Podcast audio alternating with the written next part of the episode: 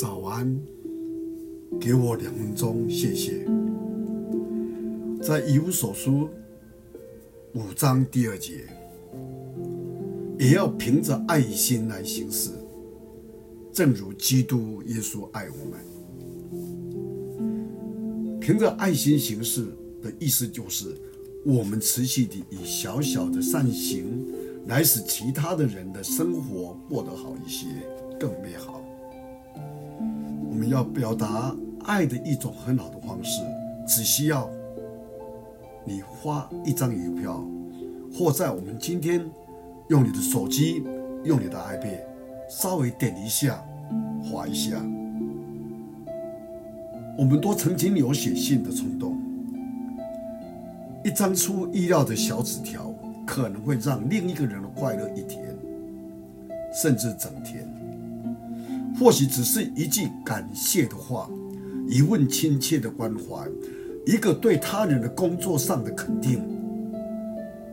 但这些话语和冲动，往往都死于雾台中。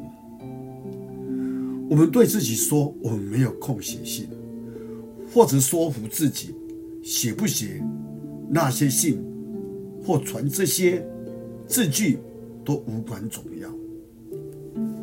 有一个年轻传的传道人，珍藏了一张的纸条，那是他教会里的一位忙碌建筑师所写给他的。字条上简单地写着：“你的主日信息帮助我当时正面临困惑和受伤的紧要关头，谢谢你的讲道。”事实上，这张纸条正好帮助这位牧师。当时他正徘徊失望和痛苦的十字路上，这些话鼓励他继续的服侍，在这条传道路上，而这样的纸条不用五分钟就可以写成。我们想一想，你需要向谁说声谢谢？你身边有需要你给予鼓励和带导的人吗？我们今天就动手，不管用信件、用你的手机或用你的 iPad，稍微写一下、动一下，这就是凭爱心行事。不要忘记，一句话语、真诚的祷告，都会使一个破碎的心得以重建。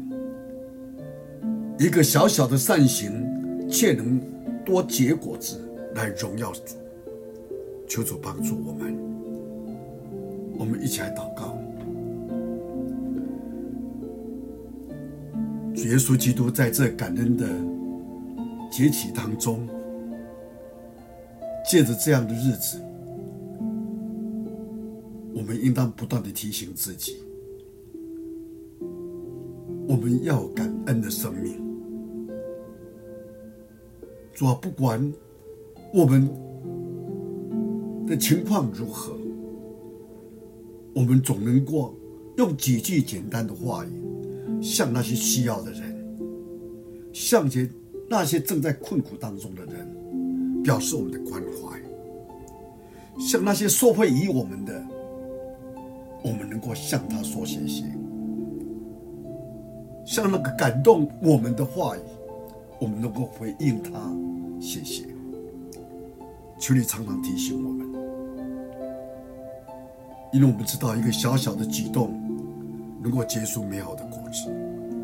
感谢你，听我们的祷告，奉主耶稣基督的圣名。